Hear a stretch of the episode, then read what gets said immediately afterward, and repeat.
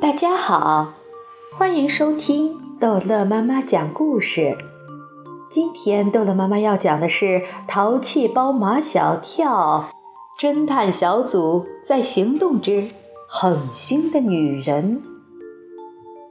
每隔三分钟，马小跳就要往巷口望一望，他在心里盼着夏林果快点来。当他忘了差不多有三十次的时候，夏林果终于出现在他的视线里。可是，他心中的喜悦只是一闪而过，因为不只是夏林果来了，他的同桌冤家陆曼曼也来了。唐飞嘎嘎地笑了起来，意味深长地说：“马小跳，你这是自寻烦恼。”毛超和张达对马小跳也充满了同情。陆曼曼的到来意味着马小跳的麻烦也跟着来了。果不其然，陆曼曼一见马小跳就不顺眼。马小跳，你怎么那么逞能啊？什么事情都想出风头，突出自己。马小跳没有回过神来，他觉得自己没什么错啊。黄局家出这么大的事，作为中队长和大队委，本应该在第一时间知道的。可是你都当了小组长，我们才知道。原来陆曼曼是不满马小跳当了小组长。虽然这个侦探小组是自发的，只有四个人，小组长还是临时的，比他中队长小多了。马小跳不明白的是，陆曼曼。怎么就知道了呢？你怎么知道的？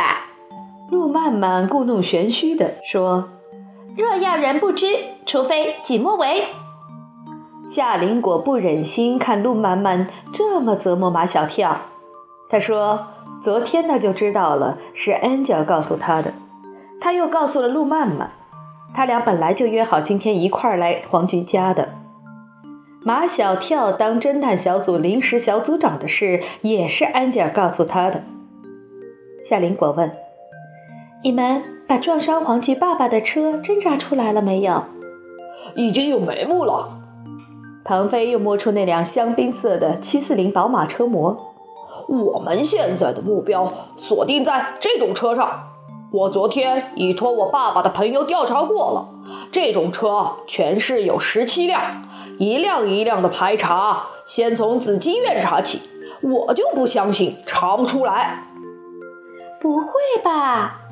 夏林果尖叫一声：“我舅舅就住在紫金院，他开也是这样的车。”唐飞喜出望外：“哦，嗯，这么快就破案了？”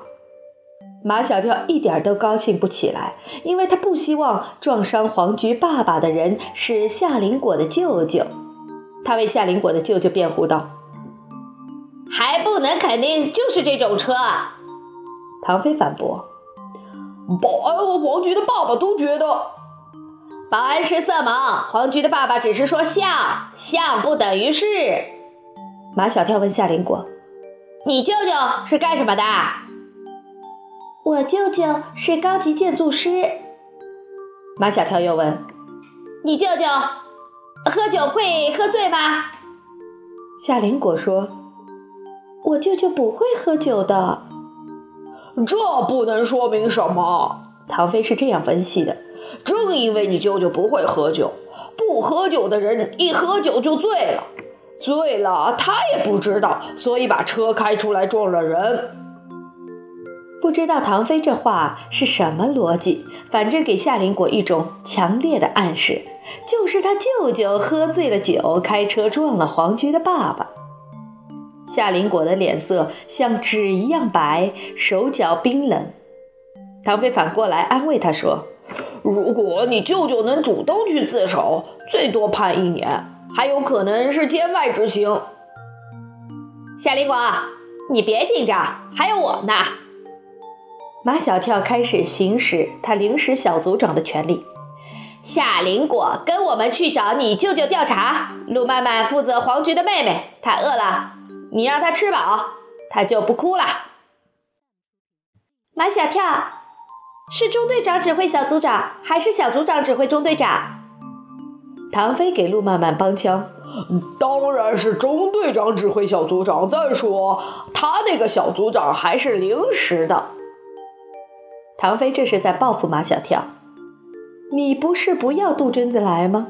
现在夏林果来了，可还带着一个路曼曼，自己酿的苦酒自己喝，所以。”现在大家都听我的，路曼曼当然不让的。我们先给小妹妹做饭吃，然后我们一起去找夏林果的舅舅。他们谁都没有做过饭，现在真要做了，却不知道从何做起。每天都吃三顿饭，这不过是最平常的事，对这几个可谓高智商的城市孩子，却成了天大的难题。此时此刻，不约而同，不仅仅是唐飞，就连马小跳也开始想念杜真子。去吃肯德基吧，路曼曼问黄菊的妹妹：“你爱吃肯德基吗？”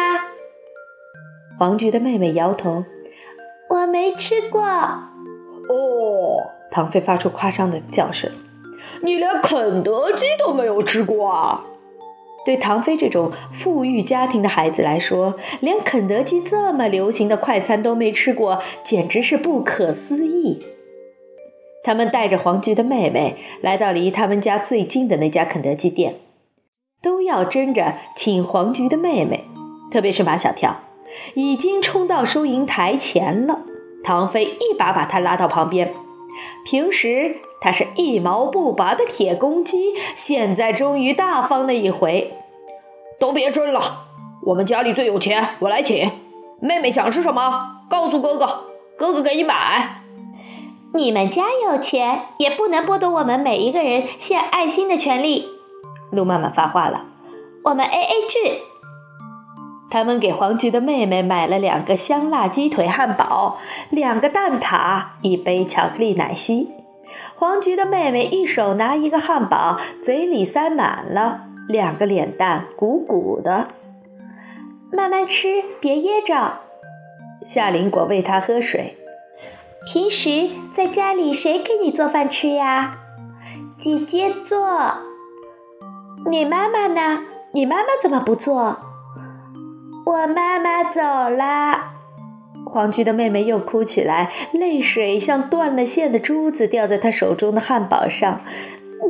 她不要我们了。马小跳以为天下所有的妈妈都应该像他的宝贝妈妈一样爱自己的孩子，怎么忍心抛下自己的孩子呢？马小跳不禁脱口而出：“狠心的女人！”马小跳，你闭嘴。路曼曼又有了一个教训马小跳的机会。你怎么能说出这么难听的话？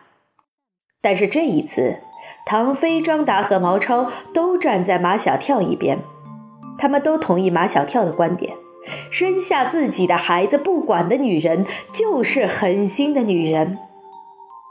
坐在他们旁边的几个大人正在为一个小女孩过生日，那个生日蛋糕上燃着八根红蜡烛。小女孩正闭着眼睛在许愿。夏林果很神往的。如果今天是我的生日，我要许一个愿，把黄菊的妈妈找回来。马小跳马上说：“我一定帮你实现这个愿望。”马小跳，不许你说大话。路曼曼就看不惯马小跳对夏林果那样，你上哪儿找去啊？为了气路曼曼，马小跳说出了更大的大话：“就是找遍全世界，我也要把黄菊的妈妈找回来。”好，这一集的故事就讲到这儿结束了。欢迎孩子们继续收听下一集的《淘气包马小跳》。